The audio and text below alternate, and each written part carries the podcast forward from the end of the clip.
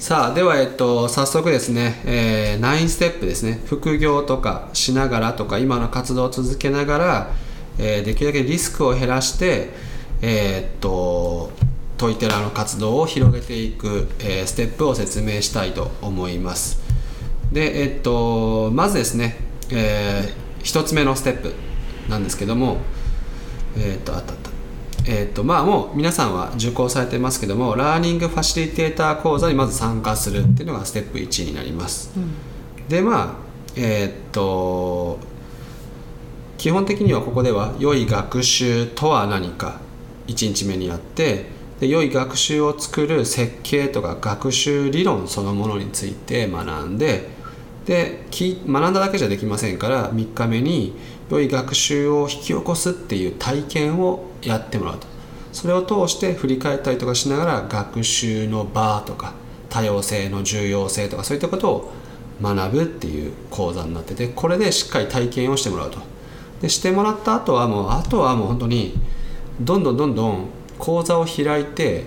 実践の中で学習する以外に方法がないんですよね。何回講座来てもあの1回の経験には勝る勝らないと思うんでだからもうやってみると。講座たくさんやるっていうのが一番の、えー、学習になります。でそこでステップ2なんですけどじゃあすぐ講座開くぞ。もういいんですけどマーケティングプランっていうのを作るといいと思います。でこれからですね、えーと、僕たちでそのなんだろう。マーケティングプランを作るためのマーケティング会議なるものをですね毎月1回適当な日に1日時間決めてやろうと思います。で主に大阪になっちゃいますけど東京行きます。あのその東京行く場合は、えっと、行くメンバーのあの交通費などなどを実費で割ってもらったらいいなと思ってるんですけど行きます。でそこで、えー、っとワークショップ型でマーケティングプラン作るっていうのをします。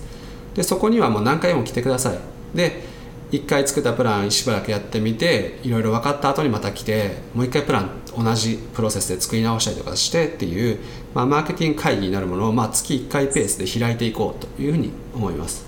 でこれ来てもらってマーケティングプランを作ると、うん、じゃあそこでやるマーケティング会議じゃあどんなことやるのって言ったら毎回同じものではなくて例えば状況によって決めようと思うんですけどコピーライティングの1日とか、うん、もうひたすらコピー書いて家帰るとか。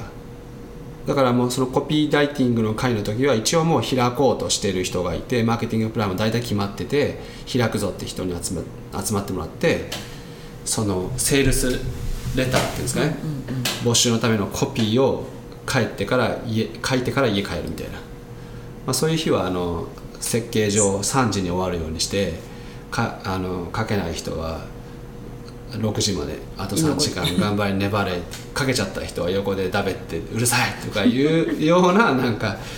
研究室みたいな感じの雰囲気でやりたいなとは思ってるんですけどそういうことをしていくと。だからテーマはまあいろいろ変えながら定期的にずっとやっていこうというふうに思います。でコピーライティングとか強みの発見とかコンセプト作りとか仕組み作りとか、まあ、こういうのをやろうと。で仕組み作りはこうなんかメーラーセットアップしてとかそういうスラック作ってとかなんかそんなんもやってみたりとかしながらとにかくこう学習そのものではないんですけどもマーケティングとかビジネスを運営するための部分のについてまあいろいろやっていくんでそこに参加してもらうと、まあ、それがステップ2と。そしたらあのどんどん前に進み始めると思うんですね。でステップ3なんですけど講座研究を行ってもらいます。で講座しようと思ったらどうしても講座を研究しなきゃいけませんよね。でこの講座を研究する時はまあえー、っと3つぐらい方法があって1つはオンラインビデオで1人で勉強するですよね。多分寝ると思います。あしたことあります？1人で。寝ました？大体寝ました。ですよね。大体寝るというか一人で研究しても。これの？はいはい。オンラインの問いの教材。やっぱりちょっと難しいですよ。一人で勉強するって。オンラインでって。散々ねこの前の音声とかでオンライン無理だとかいう話してるのにやっぱ無理っていう。なのでまあそれはしょうがないと。だから予習ぐらいにしてもらってで2つ目なんですけども近くのファシリテーターの人たちと連絡を取り合ってスラックとかで取り合ってやっぱり集まってやってみるっていうことですね。講座をやってみる自分も学習者になってファシリテーターもやってて交代しながら講座を最後まで進めてみるっていう体験が一番いいと思いますんでそれをやると。でこれからあのトイテラ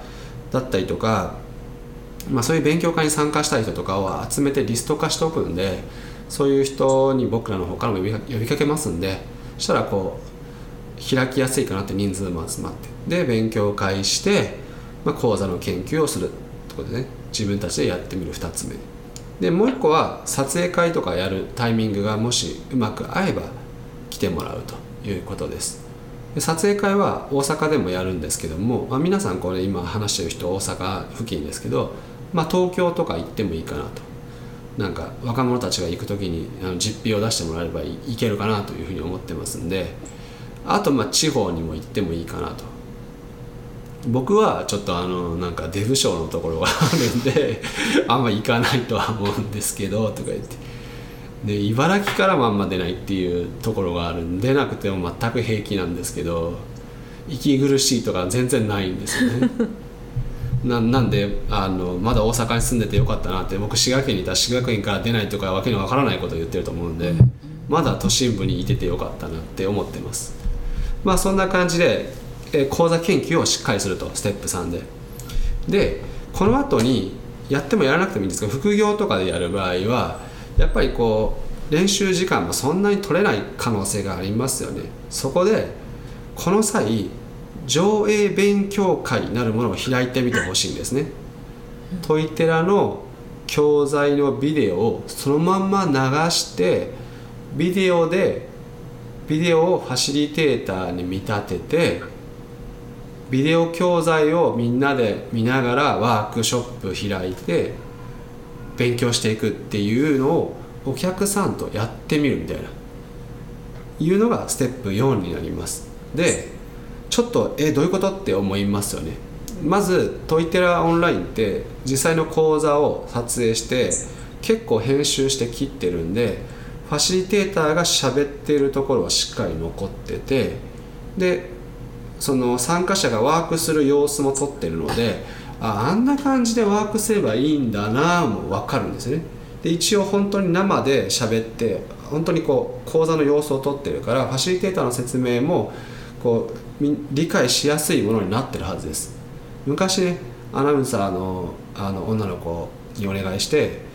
えー、っとビデオ化したことがあるんですねだいぶ前に。でその時はやっぱりすごいめっちゃその言うことを工夫してアナウンサーの子たちに子にもなんか考えてもらって短くバンって言うようにしたんですけどそれでも伝わりづらいんですよちょっとややこしいワークとかだと。でその時にこんなふうにワークしますのも演技で作ったんでいまいちやっぱ伝わらないんですよ演技だから。でも本当に今度は講座の様子を生のものを撮ってるんでそれを編集してるんでまあビデオを見てビデオをファシリテーターとして使ってもまあまあ講座できますんでそれをやってもらうというのは上映勉強会です。でこれにえー、っと例えば応援者あなたの応援者とか VIP っていうんですかね。VIP っていうふうに考えてもらうと分かりやすいと思うんですけどその興味を本当に持ってきてくれてる人とかに上映勉強会開くんで来ませんか？みたいなことを言って集まってもらって付き合ってもらうみたいな感じ。なら安くやってもいいわけじゃないですか。その時は。安くやると。じゃあ来てくれやすくなって自分の勉強にもなって会場費ぐらいはペイすると。でこの時にああなんとなく学び方分かったわ。続きはちょっと自分でやれるかもっていう人がいたらトイテラオンラインを売ってください。儲かりますよねそしたら。でその人はよしよし家で続きやるってできるのでもう一回みたいな感じで勉強できるからじゃあ持って帰るわって言って「はいお土産」って言って上映勉強会のついでにバックエンドで欲しい人どうぞってあここでつ強力に成立するとあのいなくなっちゃいますんでもしよかったらぐらいでやっておくといいと思いますけども。そしたらチームでその時にまあいくらか収益が出ますよね。例えば6人集まってもらって上映勉強会してうち2人が教材買いますとかやったら、えー、っとそれで23万円多分利益が出ると思いますんでそういうことをすると。であとはこのトイテラオンラインの教材なんですけどえー、っとライセンスが2つあるんですね。まあ正確には 3, つあるんですけど1つはえー、一般向けが2つライセンスがあって先生向けはチ先生用の教材なんですけど一般の人向けの教材は2つライセンスがあって1つは個人で利用する。でもう1個は持って帰った人がいろんな人に見せていいよっていうライセンス。社内とか限られたチーム内で上映会してやっていいよっていう2つのライセンスを用意するのでどっちがいいですかって言って聞いてあげてください。そしたらチーム用がいいですってたまにいると思うんですよ。でその場合はもうちょっと高い値段を設定しておくんでじゃあ社内持って帰ってやりますみたいな。そういう要望に応えてあげるっていうんですかね。そしたら上映勉強会をそういう目的で来てくれてこう高いお土産持って帰ってくれるみたいな感じで自分も勉強になってそして、えー、っと参加者もなんですか持って帰れてみたいないう状態を作っていると。で収益も出るっていうのがまあステップ4です。でこれだったら副業でやって勉強の時間少ない人でもやりやすいかなというふうに思います。ステップ4これです。でそういうのを経たらですね普通に講座ができるぐらい知識がついてくると思うんであとは本当に講座を開きましょうとステップ5で。でえー、っと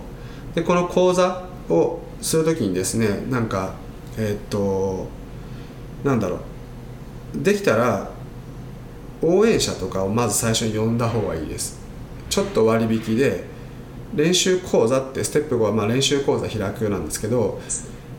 ちょっと割引して応援者っていうんですかねファンだったり応援者とかにまだまだちょっと本当に自分で納得いくとこまで練習したいから最終テストに付き合ってもらえませんか？ってその代わりちょっと安くします？みたいな感じで来てもらうと。したらすごい喜んで来てくれたりするのでで最終練習を一応すると講座で。でそしたらこう特別扱いされてる人たちはすごい喜んでリピーターにもなりますしあとやってほしいんですけどそういう中から講座を本番講座する時に手伝いませんか？手伝ってもらえませんかって聞いてみてほしいんですね。アシスタントを探してみてください。学生とかしてくれる人多いかもしれません。そしたらアシスタント1人いるだけですごい講座やりやすくなるしアシスタントの人は無料でいくつも講座受けれるみたいな特典があるよみたいな言い方をしてあげるとあの喜んでやってくれる人いますんででそういうふうにしてちょっとアシスタントも見つけておくと。でそしたらその人経由でまた人広がったりとかしますからアシスタント23人とかでそれもスラックでアシスタント専用のプライベートチャンネルとか作ってやり取りするとかするといいかなと思います。でこうやって練習講座をステップ5でやると。であとはまあそれでよしいけるってなったら本番講座でしっかりとした金額でまあやっていくということですね。で、えー、ステップ7は振り返る。必ず講座するために振り返るっていうことをしてください。フィルムシート書き込むだけでいいですから振り返るってするとすごい強くなります。で本番講座とか練習講座の後に必ずフォローアップをやりますよね。でフォローアップをやることによってコミュニティができます、まあ、これはステップ8です。コミュニティを作る。でコミュニティがある程度できてきたらイベントとかしてさらにコミュニティをにコミュニティの人がよそこに友達とか引き込むような機会をたくさん作ってあげると勝手に集客っていうのはしやすくなりますんで結構ありますよねそういうのって。友達が紹介してくれるとか。僕らも例えばラーニングファシリテーター講座とかって紹介なんですよ。全然ちょっと集客とかうまくなんかやる暇がなくて。で俺この人申し込んだけど誰だろうみたいな。なんで来てくれたんですかって言ったらある人から紹介されてみたいな感じで。紹介とかって高いものとか紹介で買うもんなんですよね。なんだかんだ言って。あのめっちゃ高いサーバー買う機会ないと思いますけど、うん、もし買わなきゃいけないって言ったら信頼できる友達に助言を求めてその人が紹介してくれたらそれ買いますよね、うんうん、だから高い買い物って結構紹介頼りってあるんですよ。だから紹介の仕組みを作っていくためにもコミュニティでしっかりとフォローアップしてあげるっていうことが大事です。でステップ8コミュニティ作ると。でステップ9は改善し続けるっていうことです。これをまたもう一回一番最初のステップ1の、まあ、2ですかね。マーケティングプラン作るに戻るとマーケティングプラン作ったらもうすぐにそのマーケティングプランに従った講座を研究しなきゃいけませんよね。例えば自分は写真系でいくぞ。やってみる。ちょっと違ったな動画かも。った動画マーケティングプラン動画編で作ってまた同じプロセスしてみてっていうふうにぐるぐる回していくということが大事です。で今ずっと説明したやつって何ですかね本業と別でできると思うんですねそんな負担ないステップだと思うんで時間はかかりますけど要は本業やめちゃってもうそれ集中するとかって丸一日使うんだったら上映会とかせずにもういきなり練習してっていうかやれるんですけど危険だと思うんで僕はそういうの。でえっとねウォルトンスクールって言って、B、MBA とかですごい有名なそのペンシルベニア大学のウォルトンスクールウォルトン校っていうのがあるんですけどそこの有名な教授がいて人と違うイノベーティブなものを生み出したりする会社とかってどうやって立ち上がったかみたいな研究をしてて驚くことの中で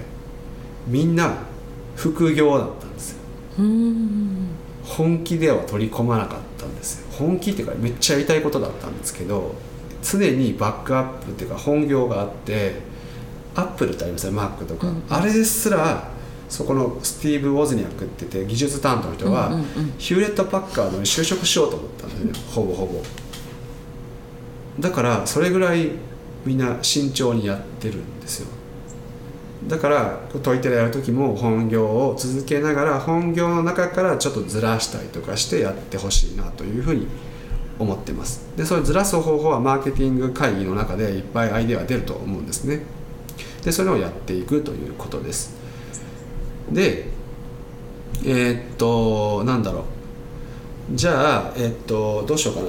ケーススタディをいくつか先紹介しちゃってもいいですか？今9つのところでもうちょっと質問がもしあったら先にいくつかしてもらってそれからケーススタディの話したいんですけどなんか今のところで質問ありますか？ケーススタディっていうのはそのマーケティングの実例っていうことですか？実例ビジネス講師の場合どうするかとかあはい。先にもし質問があったら。多分講座を開くっていうところとかで僕が多分これまでやってたのがその最初の話に出てたその、うんうん、習得をするというところじゃなしにその、学習理論がみたいなことを先に出してしまってみたいなところで興味を持ってもらえずに、なかなか人が集めづらいなっていう感じのところでその講座を開くっていうのにその抵抗感っていうのが難易度の高い壁みたいなものを感じてて、うんうん、でそれをどうしようかみたいなところを今考えてるところなので。そうですね、うん、そこでマーケティング会議が役立つかなと思ってるんですよ、はい、そこでセールスセールスピッチみたいなことを作ってみたりとかしてでみんなに自分のセンス言ってみる。うわ買わへん買わへんとかフィードバックもらって、はい、アイデア出してもらったりとかしてもう一回やってとかしたらあこういうトークスクリプトいけるかもな試してみようとか。あとは集客の仕方とかもやります。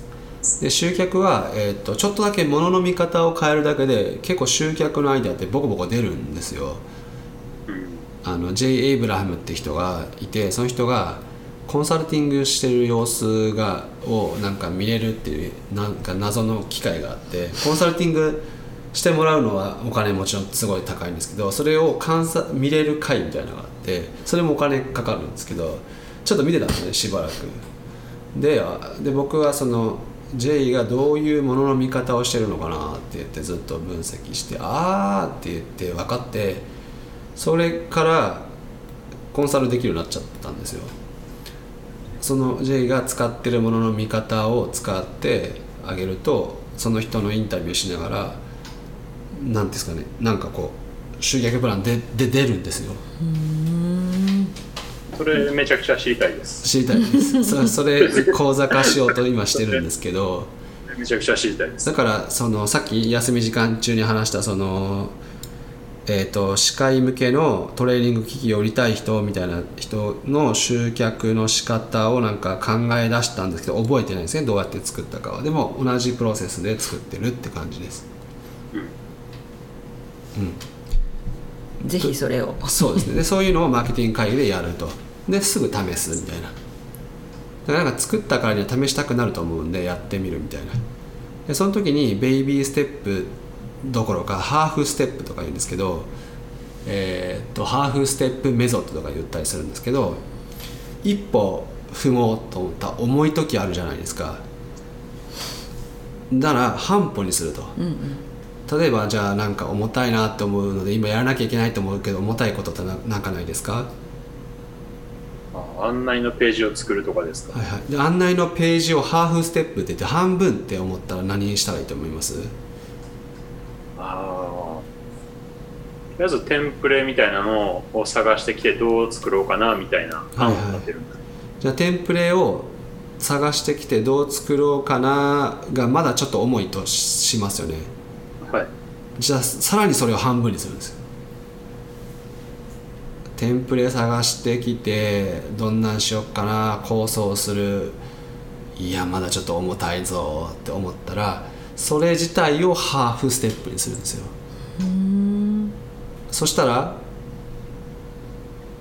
どこからテンプレ拾ってこようかなみたいなのを考えいろいろ、まあ、ウェブページ見ようぐらいな感じです、はい。じゃあそれ取り組むんですよ。そうするとそのまあ要は4分の1進むじゃないですか。したらはい。もういちょい行くのは楽なんですよ。だから気づけばもうこれで、えーっと3分の2ぐらい進んでたりとかしてああでももうちょいみたいな感じになるんでハーフステップメソッドとか言うんですけど半分にしてまだ重たいわって言ったらもうその半分をもう半分するみたいな。でさらに半分みたいな。8分の1やりますね。でもう8分の1したらもうちょいやったら一応はハーフステップ終わるって思うからもうちょいやるぞってなってやったら4分の1やってることになって4分の1やり終わってるっていうのは実は全体の2分のえっ、ともうちょいやったら全体の2分の1までいくって分かるからやりたいって思ってもうちょいやってで気づけばもう全体の半分まで来ててうわなんやもうちょいやるやるって言ってハーフステップメソッドとか言うんですけどそういうのを使うと。実際自分で講座開くっていうのを一回やった時にはい。その意識してないところでいろんなステップがあったなっていうのがなんか実際やってみて分かったんですけど多分そういうところってなんかよく見えないからうんうんそれを講座開くのを一本にしてしまった時になんか見えないよく分からないものがいっぱいありそうで踏み出せないみたいなことってあるのかなっていうのを思ったんですよ。さっきの要領だとそれをなんか出してきやすそうな気がします。そうですねうんうん今みたいな感じで分解していくと意外にそので小さいステップを踏むメリットはあの細かく見るんで一歩目でなんか踏み外してたらすぐ気づくんで修正できるんですよね。なんかわかります？えっとなんかいい例じゃないですけどものすごい大股で歩きますよね。したらズンズンズンってやったら目の前にこうまあ犬の落とし物があるとするじゃないですか。そ したらあまりにも大きい一歩だからずれられないんですよ。避けられないみたいな避けろうとしたら転んで体に当たるみたいなその犬の落とし物がみたいな。そういうことになりかねないんででもそれが細かくちょんちょんちょんちょんって踏んでればあっとなったら止まれますよね、だから僕結構慎重だなって言うんですよ。会社の中でもなんか。一応プラン決めてるのにまだ検討したんですねみたいなことを言われるんですけど意外に慎重みたいなこといやそりゃそうだよと年には年で反証はいくらやっても別に無意味だったらやってもしょうがない。勇気がないだけだったらやってもしょうがないけどまだ判明してないことが一個でもあるんだったら考え考えて解決しうるようなことだったら考えるべきだろうとか言うんですけどそういう感じでハーフステップメソッドみたいな感じで分解して最初の方を細かくすぐ踏んでいく。そうするとすぐになんか予期せぬこととかが分かって次の一歩はもっと正確になるっていうことですかね。意外にねだから中西さんだったらでも無意識にやってるなと思うのはえーっとなんかとりあえず誰かに話してみるとかいうのはいいハーフステップじゃないですか。うん。でもその時にあれ？みたいな。なんかうまくいかないぞ。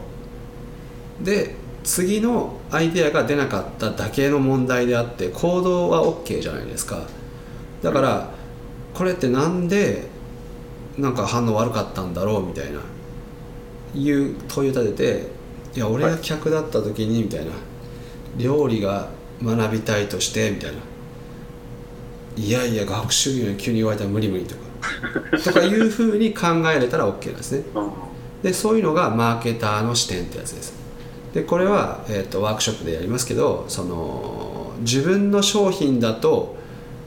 なかなか考えられないのであえて違う商品で自分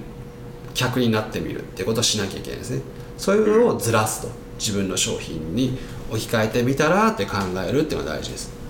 それがずらすっていうそそうですね。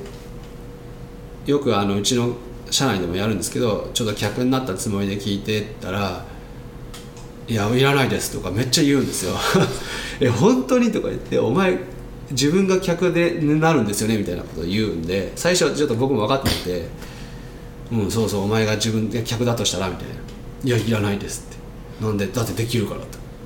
いやそりゃそうだろみたいな。何の話してんだって。いや客になれって言ったじゃないですかみたいな。よくわかんないやり取りをしてて。あまあ龍君って人ですけど動画？動画を動画講座をコピーを書こうと。でその時に動画講座の受けたいなっていうお客さんになってねみたいな「えどうなどうやったらなれるんですか?」いやいや、まあ、自分が客だとまず思えばいいよとか言ったら「自分ですね」って言って本当にそのまんま自分だったんですよ。何言っても売れないんですよ。いや僕できますからみたいな反応で。そりゃそうだろうとか思ってちょっと待ったって言ってなんかななんでこんなことになってるんだろうと思った時にそうだと。違う商品で考えてずらさなきゃなっていうことに気づいたんですよね、うん、僕はそうしてるのは無無自覚にやってたんで。なので、まあ、自分が違う商品を受け取るようにしといてずらすってするといいですね、まあ、そういうことをマーケティング会議でやっていくと。だから結構そのビジネス面の他はなんか結構なんだろうステップの中でも他は結構どんどんやれっていう感じですけど一番の鍵はマーケティング会議してなんか集客するみたいな。とこのフォローアップは結構大事かなと思ってるんで月1回みたいな感じにしてマーケティングチャンネルみたいなの作ってスラック上でみんなでこうワイワイこんなやってみたあんなやってみたこんなアイデアあったとかいうのをやりたいなというふうに思ってます。なんとなくイメージはつきましたかね？はい。で、えっと、ファシリテーターとしてその成長するっていうのが残りのステップですね。34567ですね。で最後の改善のループ回すはマーケティングの改善も起こるということですね。さあじゃあちょっとケーススタディに進んでいきたいんですけどまあビジネス講師の場合ですよね。キャシーさんだったらこれに当たるのかなとビジネス講師もうすでにやってる。でその場合は一番簡単です今ビジネス講師してると一番簡単です。単純に既存客に困ってることをヒアリングしたら OK です。でその講座しますって言ったら OK です。終わりです。ただそれだけ。はい。簡単ですよね。バックエンドとして今の人たちに対してバックエンドとしてやっていくと。その時にさっきの9ステップを使うわけですね。まずは上映勉強会とかからすれば自分でけ研究のために時間また使わなくてもこう VIP の人だけに本当にこう新しい学びとかに興味がある人だけにあのお知らせしますって来てくださいって言って一緒に勉強しませんか？みたいな。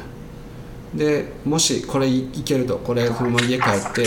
自分で自習したいとか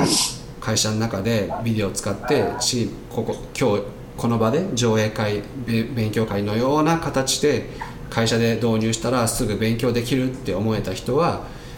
持って帰れますみたいな。買って帰れますよって言って来てくださいっていうメール投げるところがステップ1あのステップ3ですかね。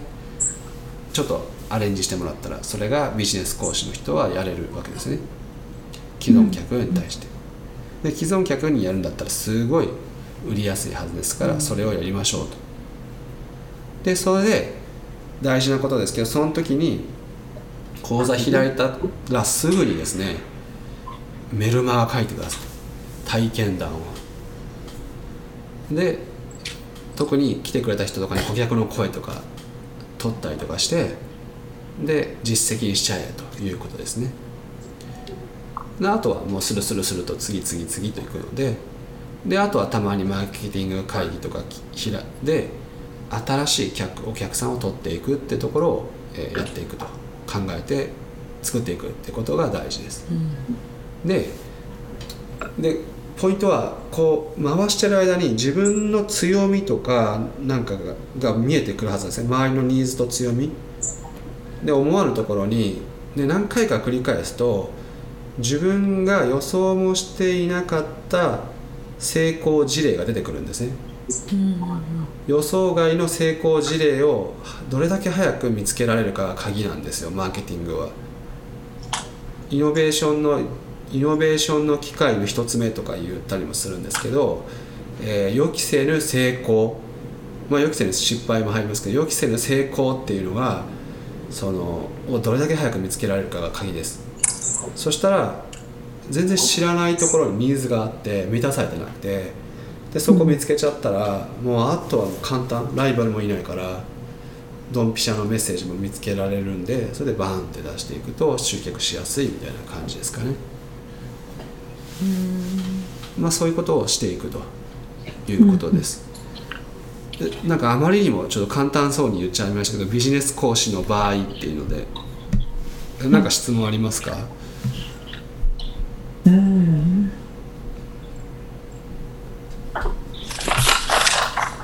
まあ、唯一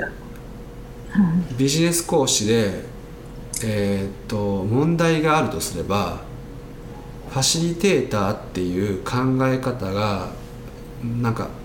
パラダイムが逆すぎて怖い。ぐらいかなって僕は思ってます。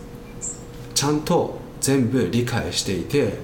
全ての質問に答えれなきゃいけないみたいないう気持ちが強すぎるとこう講座開くとか上映勉強会開くとかができない。で先生っていう立場と自己同一化って言ったりしますけど先生という定義に縛られちゃってで教えてもらう人先生偉い先生みたいな感じの関係のまんまで上映勉強会一緒に勉強しましょうって時に周りの人は先生を求めてきますよね。その時に先生になろうとしてしまったら場が壊れますんでそのゆその相手の期待に対して答えない勇気がいりますよね、ああ僕も全然わかりませんみたいな。自然体って言ったらいいんですかね。受け流す。そういうところぐらいがちょっと課題になるぐらいで戦略とりあえずトイテラを自分のビジネスに組み込むは簡単かなと思います。何かありますか？質問とかあれば。えっと既存客にその聞くっていうところはそれはリアルで聞くっていうことですかね。ああ普通に電話とかはい。なんか会って喋るのが一番的確ですかね。アンケートはあんまり信用できない、うん。うん、でポイントは向こうが気づいてないニーズを発見しなきゃいけないっていうんですかね。向こうが言葉にできてないニーズとかはい。要は向こうが本当は手に入れなきゃいけないものなのに大体お客さんは違う理解をして違うものを欲しがってたりするんですよ。でその現実を理解していくことはもう対話するしかないんですよね。で対話でそのズレが発見できたら良いコピーが書けますんでアンケートとかするとそそれは全然見えづらいので。だからノーユアカスタマーですか？そうですそうです。そういうのをしてもらうのが一番いいかなというふうに思います。なるほど。はい、だから、えっと話してみるっていうのがいいと思います。でその時になんかイベントとか開いてもらうといいかなと思うんですね。テント上映会勉強会とかでそういうのを使ってでその後にこういろいろ話聞いてみたりとかするとどういうふうに困ってるとか聞けるかなって。で意外にそしたらさっき、うあさっきあすいません、さっきにそういうイベントみたいな感じであのー広くいろいろお客さんの困ってることを聞く方がいいってことですね。一番ニーズがありそうな。いやイベントはある程度分かってからテストのためにやった方がいいと思います。なるほど。一番簡単なのは電話して聞くのが早いんじゃないですか。電話。電話したりとかなんかこれから新しいこと始めようと思いますみたいなことを連絡してみてはい。で興味なんかある人連絡くださいとかなんか電話してもいいですかとかうんうんうん。もしくはもう問い合わせてくれた人にすぐ電話できませんかって聞いてみたりとか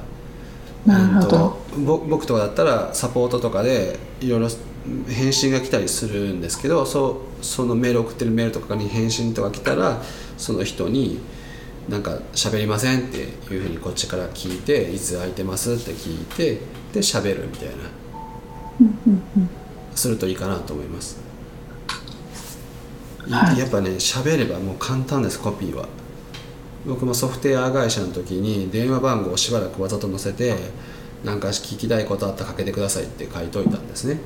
で全部僕が出たんですけど電話かかったら。もうもうめっちゃもうコピーのネタだらけと思って。その話どこの誰に聞いたんですか？変なこと言ってんなとかいうのいっぱい言うんですよね。こうでしょ？こうこうこうなってるじゃないですかって「いやなってませんけど」って言って「なんでそう思ったんですか?」って言って聞いていってうんうんあこういう情報に惑わされるんだ。おなるほど。みたいな。じゃあ何々の嘘みたいなメールを書くとものすごい反応があるわけですよみんなそう思い込んだみたいな嘘ですよあれはみたいなありえないって。でなんでありえないか？みたいなことをざーっと説明してあげるみたいな。だから喋るっていう。電話するとか会って話聞くは結構大事です。でコピーのネタ探しをしてみてください。コピーのネタ探しね。そうです。そういうつもりで聞いてもらうとい。っぱいネタが出てくるんで。なるほど。ね。じゃあちょっと次のケースに資料の場合っていうのをちょっと行こうと思うんですけど資料この中いないですよね、うん、生体 C だけど違いますもんね。C の字が一応資料ですけど。あ資料なんですね。ああの今年から国家資格になったんで。あそうなんですね。はい。しし事業の方って大体はもう顧客は企業じゃないですか基本的に。ちょっと僕が知ってる事業ですけどえーっと税理士？行政書士。行政書士司法書士中小企業診断士みたいな、まあまあお客さんがもしいるとしたら絶対企業でですよね。だから社内研修とか社員研修をしませんかっていう切り口が一番入りやすいかなと思います、で社員さんでどんなこと悩んでまるんですかとか聞いたりとかしてもし社員さんがこんな風になったら良くないですかみたいなことをいろいろ言ってみてでちょっと試してもらえませんかっていうオファーをしてやるとでその時に上映勉強会ぐらいから始めればでそのほとんどリスクのないような形を取ってあげればやりやすいと思うんですね。で企業向けっていうところから入っていけばで企業ってすごいそのとこそこの社長さんが気に入ってくれた場合あの社長の友達は大体社長なんですよね。だから紹介とかお願いすればやりやすいです。でその時にちょっと大きめの企業とかにだんだん広がっていけばそこに何人でも社員がいるんで何回でもしてほしいってなると思うので、そういうふうにしてビジネスがやりやすいかなって意外に事業ってそういう道が開けちゃすれば、まあすごい安定するんじゃないかなっていうのを思ってます。うん。企業向け。だ逆にもうそれこそなんか事業でこのネタ明かすと事業廃業だわぐらいのレポート配り倒してねこれで税理士いらなくなるみたいな。決済決済の時にハンコ出して押してくれる税理士探せばいいですよ。レポートみたいなの作ってあの業界破壊するぐらいの勢いで頑張ればすぐにリスト集まるじゃないですか。で本業やろうぜみたいな話をして、でやるとかねありかなとは思うんですけど、うん。まあ、そういうことをしていくといいなと思います。まあ一つちょっとイメージが湧くためにね9つのステップが湧かあのイメージが湧くために、えーっと事業の場合。でじゃあセールスマンの場合。セールスマンっていろんなセールスがありますけどこう面白いことにセールスマンって知らない間に人脈を作ってるんですよね、彼らは。で結構うまいうまくセールスできてる人たちは人脈めちゃくちゃあるんですよ。しかもなんか例えば保険の人だったら保険ってなんかそのそういうことが心配だっていうだけだからなんか多種多様な人がいるんですよね。であとはどこが一番ニーズがあるかとかどこに自分はヒットするかだけの問題なんでみんなに聞いて回るんですよね。困ってることを聞いたりとかしてで自分が面白いなと思った人とか。で特にその中でも何ですかねコミュニティリーダーみたいな人を見つけるんですね。大体なんかその人がの周りに人集まってるって人いるじゃないですか。でそういう人とかが一言言ってくれたら周りの人みんな動くみたいな人がいるんですよ、必ず。うちの保育所の親でもそういう人がいてその人がなんかバーベキューしたいなとか言うとなんかバーベキュー始まるんですよ。僕はもうただ行くだけなんですけどそこに「あ行きます」って言って。でそういう人が必ずいますんでそういう人とかとつながって相談するんですね、こうこうこういうことがしたいと。でこれが世の中に役立つと思う。こういうことをしたいなみたいなことをしっかりビジョンを話してミッションを話してあげると共感してくれることが多いと思うんで共感してくれたら勝手に手伝ってくれるんででやりましょうということで一緒にその人と協力して開催するっていうステップを踏んでいくということですね結構やりやすいかなと思います。セールスマン以外に。であとはまあ会社の新規事業として取り組むとか。これはもう事業の方と一緒で、えっと自分のとこの顧客にいろいろニーズを聞くと。もうこれもアンケートじゃなくてもう直接会って話すっていうのはやっぱ何回もした方がいいです。でそうすると意外なことで困ってたりとかして。でそれそういうところから次のどういう教育事業テーマがいいかっていうのを見つけ出してやっていくっていうことですね。でその時にトイテラの講座がぴったり合うやつがあったらその上映勉強会とかからスタートできますよね。という具合に進めていくということです、であとなんかあこういうのあったら絶対うまくいくのにっていうのがあったら僕らに言ってください講座。こんな講座あったら絶対うまくいくのに。っじゃあ僕らあの設計頑張りますんでやりますんで。ね、まあ、カレーはちょっと作れないですけど今のところ、うん、でもそういうのありますと だから言ってくれればあの作りますよということですね。なんとなくいけそうですかこれでイメージは。ちょっと分かりました？どうですかね？はい。でえーっとであとそうそう。であとはじゃあ心配なことは費用のことがあるじゃないですか。問い手は続ける時の費用とかいろいろあって。でえーっとまずまあなんかチーム学習まあトイテラパートナークラブっていう形でなんかえーっとなんだっけラーニングファシリテーターの講座これで復習えーっと再受講もできてでそのマーケティング会議毎月のやつ参加できて、でなんかスラックのコミュニティでいろいろやり取りができてとかいろいろありますよね。で学習教材全部アクセスできて自由にそういうのアクセスあのライセンスとか考えなくていいから練習で使ったりとかなんやかんやしても自由っていう学習教材全部アクセスできてであの一般には公開しないですけど TED 上映会の進め方のイベントの仕方のノウハウがついててであとねフィルム理論クラブっていうのを作ろうとしてるんですけど今日も音声でいろいろ学習理論についていっぱい質問されたじゃないですか。これ1回では多分わからないから何回もいろんな人に質問されていろいろ答えていくことで理解しやすくなるかなと思うんで学習理論そのものにフォーカスした毎月誰か質問ありますっていう人に立候補してもらってスカイプとか、まあ、ズームでこうやって対話したやつをシェアしていくってことをしようと思ってるんですね。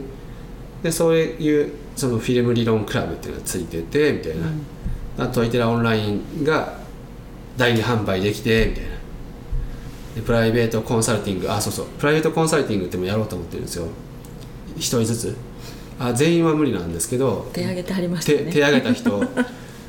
小野さんなんか多分美和さんがなんか質問があったみたいでそれで「あこんなんやる予定だからその時立候補してください」って言ったらしいですよしたらなぜかあの全員の前で「俺が一番だぞ」を多分言うためか分かんないですけど立候補してたって。で僕はあんまその連絡ちゃんと聞いてなかったせいで何の話だろうと思ってて。それまあプライベートコンサルっていうのをします。でそれはまあ1時間ぐらいあの誰か特定の人の相談に乗ってで何でもいいんで相談は。勇気出ませんとかでも全然構わないですから講座設計についてのでもいいし何でもいいんでしてもらってでそれを一応2人ぐらい月に2人ぐらいずつやってそれはもう丸ごとこう公開しちゃうと。いうのを OK だったらっていうことでプライベートコンサルっていうのをしてそれをシェアしてみたいな。であとはちょっと今ねパンフレットとかちょっと作ってるんですよ。問いとは何かみたいな、うん。あトイテラか。トイテラは何かみたいな。パンフレットなんかこう三つ折りのデザインしようかとか。でなんかスラックの使い方とか。そういうのも全部コンテンツ。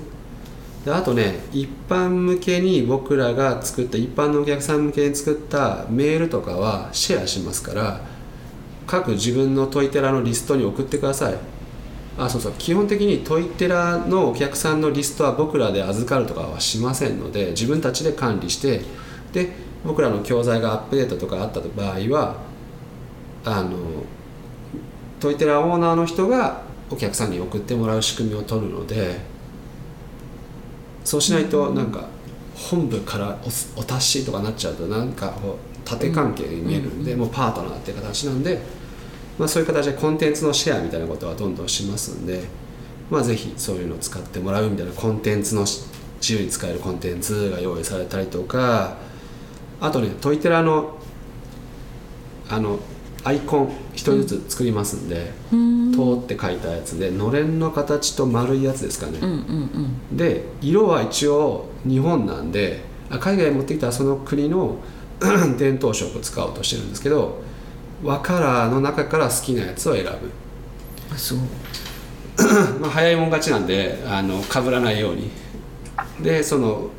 えっとロゴを作ります。でそのロゴは、えっとそういういろんなところに使えるサイズを用意しますんで、Twitter とかね Facebook とかああいうのに使ってもらったりとかして、まあ、自由に使ってくださいと名刺に入れたりとかいうのを用意するということですかねであとは、えー実費で 撮影会は来てもらえるみたいなそれ全部入って会費制っていう感じを取ろうとしてます。でこの会費はえっと人によってスタート時期が全然違うんですけど今もう最初に入ってる人は、えっと、8月1日って確か言ってたので8月8月期から、えー課金みたいな。で永久会員さんになってくれてた人は5000円みたいな。でそれ以外の人は3万円です。であとは後から入る人は6万円。ですね月6万円って感じです。でえっ、とね最初のだ今皆さんこのもうすでに入ってる人は0期生でここから1期生みたいなことをやるんで1期生は、えっと6月から課金スタートで3万円って感じですね。その後は6万円っていうふうにしようと思ってあの2期生ぐらいからは。2期生か3期生は。というのが値段帯です。でえーっと一時停止します。活動停止休止しますありです。全然 OK です。遠慮せず言ってください。でなんだよ休止したんだったらお前もう除名だとかないですからなんか休止するとかちょっと海外に3ヶ月行きますとか時はもう言ってもらえればその分はいただかないとかできますしあと儲かってなかったらもう正直払わなくていいって思ってるんで儲かるようにしてくださいってことなんでだから利益出して払ってもらうっていうことがもう前提にしてますんでだからえーっとこう一人で悩むんじゃなくてちょっとなんか利益出せなさで出ないと。出なさそうだって相談してください。そしたらじゃあプライベートコンサルの相手になったらどうですかとかいろいろやって利益出して払ってもらうっていう形を取りますんで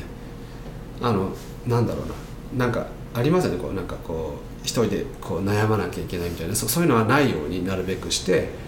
まあ、パートナーとして対等にやっていくっていうことですかね、まあ、そういう形で、えーっと進めていくと。いうのが、えーこれからやっていくことというふうになります、お金関係でちょっとそのなんだろうなんか聞きたいこととか他ありますか？あすいません。はい。お金って今これってそのラーニングファシリテーターの多分料金体系を言わはったと思うんですけど、はい。えっと、実際にあのトイテラをやっていく上でねはいどういう費用の設定にしたらいいのかなっていうのもあーえっと各個人が自分の口座の値段はどうやって決めどうやって決めたらいいかってことですね、はい。えーっとないです今のところルールは。ないんですよこれが。フォローアップの仕方とかにもよりますからね。でも基本的には、そうですね。えーっとオンライン教材と同じぐらいにしてもらうっていうオンライントイトラオンラインって値段一応つけてたりするんですよ。うんうんうん。あのでもまあ、えーっとセット販売になるから合ってないような値段ですけどそこに書いてる金額以下にはなるべくしないでねというルールにはしようかなと思ってます。例えば写真だったら2万円とか。うん。でフォローアップがついてるからその値段。あかじり会とかでやってる時は全然関係ないですし3時間2万。円そうですそうです。でフォローアップ。でその時すごい大事なんですけどちゃんと価値を伝えきるっていうのが大事でフォローアップっていうのがなければ習得絶対できないよとかそういうことを伝えていくということですね。で、うん。そういうのを伝えるところに僕らもちょっと手助けしようと思っててなんか普通なんか一般向けの学習についてのなんか分かりやすいオンラインビデオみたいなの作ろうかなと思ってて習得できない理由みたいな説明していやもう続けないと絶対無理って言ってそんなんできるっていう人がいたら嘘やぞっていうのをいろいろ言っといてそういうビデオとかを登録して見てもらうみたいなやってればいいですよね。そういうのをちょっとなんか書いとくとかコピーの例とかがああの用意しとくんでそしたら大体講座に来るだけと思ってるところを習得っていうことが目的だからフォローアップでこんなことしますよみたいなのをちゃんと書けば3時間はその一部なんだなみたいな。だからああなるほど。だから見せ方あそうそう。だからコピーとしてはえっ、とね写真講座って打ったらダメなんですよ。その3時間だけに見えるんで写真マスターコースみたいな感じにしてまず何月何日にえーっとキックオフ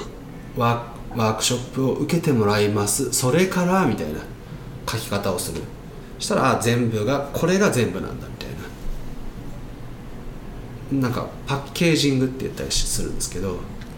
フォローアップも含めた一つのパッケージとして販売するようなコピーにしてもらおうと思いますんで。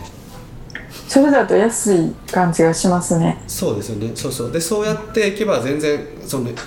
でそそのそれぐらいにしないと,、えー、と逆にコミットできないんですよ人がなんか例えばえっ、とあ英語英語英語教材で、まあ、3ヶ月本当にあるんですよラーニング、えーランゲージあ？ライフランゲージブートキャンプっていう、まあ、僕の友達がやってたやつですけど英語の教材ね30万するんですよ。確か30万だったと思うんですけどで3ヶ月毎日、まあ、平日電話かかってきて5分から10分喋らなきゃいけないんですねその外人と。で1日30分オーディオを聞いてで今日聞いたかとか電話かかってきてじゃあちょっと喋ろうぜって言ってその内容について喋ったり雑談したりとか。で週1回40分3人ぐらいでオンラインでその人を交えていろいろ喋ってみたいな。で最終的には最後に卒業し課題みたいな感じでえーっと40分会話をリードしてプレゼンテーションするみたいな。じゃあプレゼンテーションのためにめっちゃ準備しなきゃいけないんですよ。話すこと。でこれもし3万円だったら「ごめん俺降りる」って言うんですよね。思いません？もういいわやめるわみたいなもう3万円もうもう何だったらもう1万円払ってやめさせてみたいな。できちゃうんですよ。でも30万円も払ったらやらない方が苦痛じゃないですか。でコミットするんでみんな本当に最後いいプレゼンするんですよ。すごい感動的なやつ。で準備のためにめっちゃ時間取るし。だからやっぱりちょっとそのこう問い手でやる時は講座っていうよりはちょっと全部パッケージになってるものとしてちょっと提供するみたいなワークショップだけみたいな風にしない方がより価値は伝えやすいかなと思ってます。でそうであとはそうやって伝えておかないと継続学習の意識が低いんで人が継続学習がどんだけ大事かをもう耳にタコができるほど言わないと。ね。ということですね。ということでやっていきましょうということです。だからまあえっ、と継続学習込みでしっかりやるやつはもうえっ、と教材オンライン教材価格以上に設定してみてくださいということですね。結構そしたら人数そんなやらなくても十分な利益が出ると思いますんで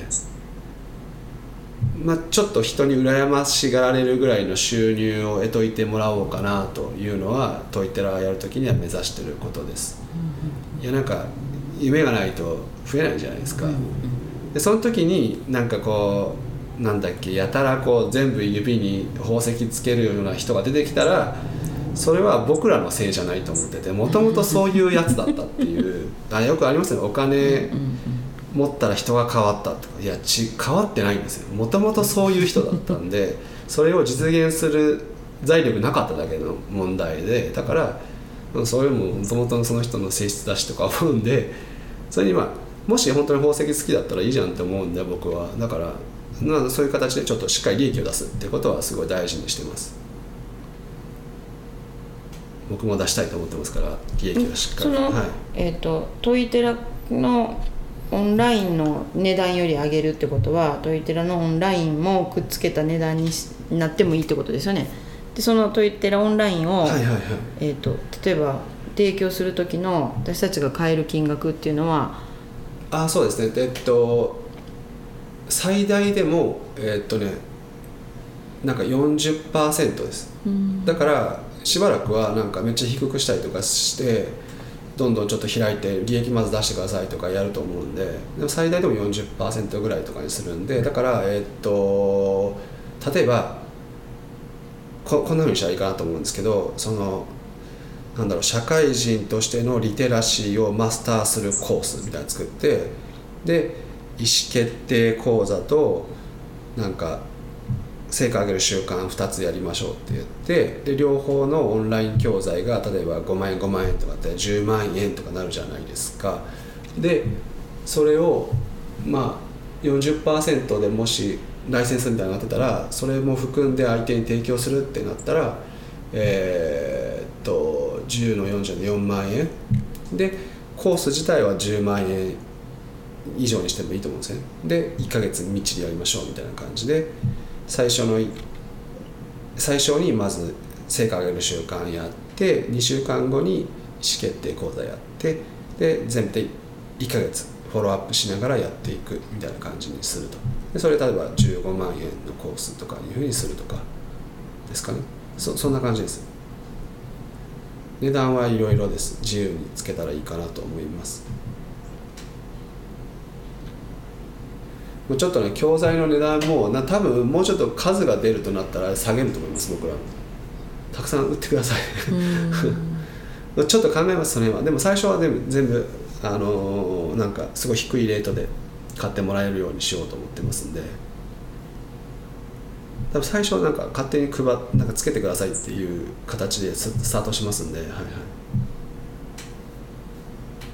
ですね。それでややってもらうとはいわかりました、はい。まあ講座の値段の付け方はそんな感じですかね。でこの時にだから、えっと、値段が上下する理由は例えば、えっと、1ヶ月コースとかしてる時にえっと1週目に成果上げる習慣2週目に意思決定わざともう1回成果上げる習慣意思決定って言って4回受ける。1回受けただけでは発見してないことが2回受けたら出てくるのが僕らの教材の作り方なんでって言って4回ワークショップ開くってなったら結構高くしてもいいと思うんですよね、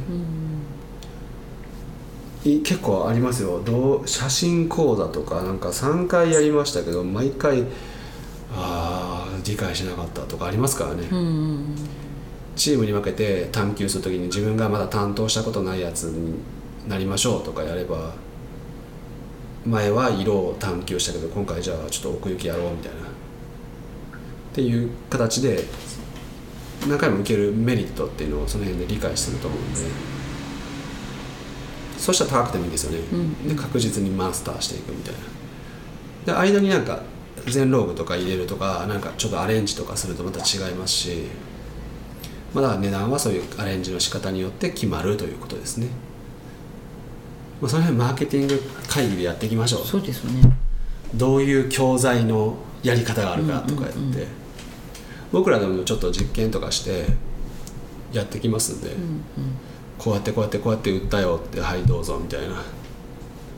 やりますんで。はい。OK ですかね大体。ここまでは。なんか質問ありますか？大丈夫ですか？結構はい疲れて、大丈夫です。疲れてきましたね。じゃあ、えっと、ちょっと休憩を入れてですね一応こうこれあのもうほぼほぼほぼ全部終わったんですけど話は。最後になんか本当にゼロからやる人向けの話をちょっと紹介して自己資金ゼロ。で集客も人に手伝ってもらいながらやる方法。先言っといてくれって言われそうですけど 今のあのファシリテーターの方々に。でもその方法をちょっと今からまあ説明してみますね。でそれを説明しておしまいっていうふうにしようかなというふうに思います。ではちょっと5分ほど休憩しましょう。